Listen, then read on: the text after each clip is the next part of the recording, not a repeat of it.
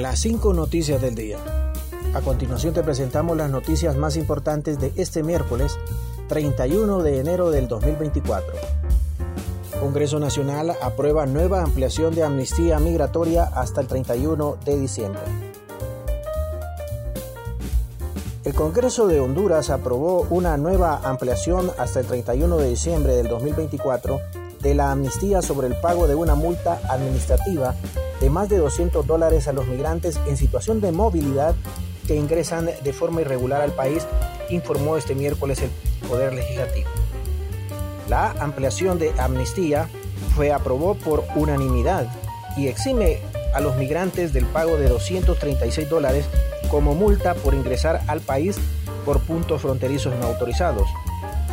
Este beneficio únicamente aplicará a personas que forman parte de los flujos migratorios mixtos en estado de vulnerabilidad hasta el 31 de diciembre del año 2024, indicó en Congreso Nacional. Y la Comisión de Ética del Partido Liberal aún no emite resolución sobre expulsión de alcalde y diputada. La Comisión de Ética del Consejo Central del Partido Liberal informó este miércoles que hasta el momento no ha emitido una resolución definitiva sobre la posible expulsión de la institución política del actual alcalde de Texiguat, Eric Mejía, y la diputada Crista Pérez. Ambos miembros del Partido Liberal enfrentan procesos éticos que podrían llevar a su expulsión. Sin embargo, la comisión encargada de evaluar estos casos aún no ha llegado a una decisión final. Continuamos con las noticias en las cinco noticias del día. Extranjeros intentan cerrar el paraíso natural de la cuenca del río Cangrejal en la Ceiba. En respuesta a una denuncia viralizada en redes sociales, la Dirección Policial de Investigación ha llevado a cabo una intervención exitosa en la cuenca del río Cangrejal ubicada en el hermoso entorno del Parque Nacional Pico Bonito en la ciudad de La Ceiba. La denuncia destacaba la agresiva expulsión de varios grupos de personas que disfrutaban de la belleza natural de la cuenca del río Cangrejal. Se informó que extranjeros residentes en la zona reclamaban la propiedad de la cuenca y expulsaban a visitantes de manera intimidante.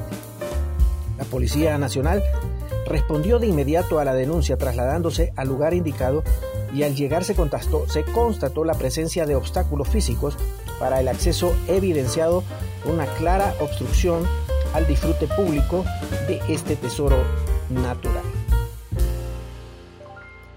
Consejo Nacional Anticorrupción denuncia inseguridad jurídica en la gestión de la educación de la Universidad Pedagógica. El Congreso Nacional Anticorrupción presentó una investigación en la que denuncia o identifica cuáles son las autoridades de la Pedagógica de Honduras que realizaron diferentes acciones encaminadas a reformar los estatutos de la universidad con el presunto objetivo de alargar el periodo en los cuales deberían continuar en sus cargos, recordando que en un Estado de Derecho se deben respetar los procedimientos para evitar el abuso de poder y el continuismo por el margen de la ley, que al parecer cada día se convierte en un fenómeno común en los países de Latinoamérica. Y el Congreso argentino debate un paquete de reformas de mi ley el Congreso argentino debate este miércoles un polémico paquete de reformas ultraliberales propuestas por el presidente Javier Milei, que tras complicadas negociaciones logró un apoyo condicionado de aliados y parte de la oposición.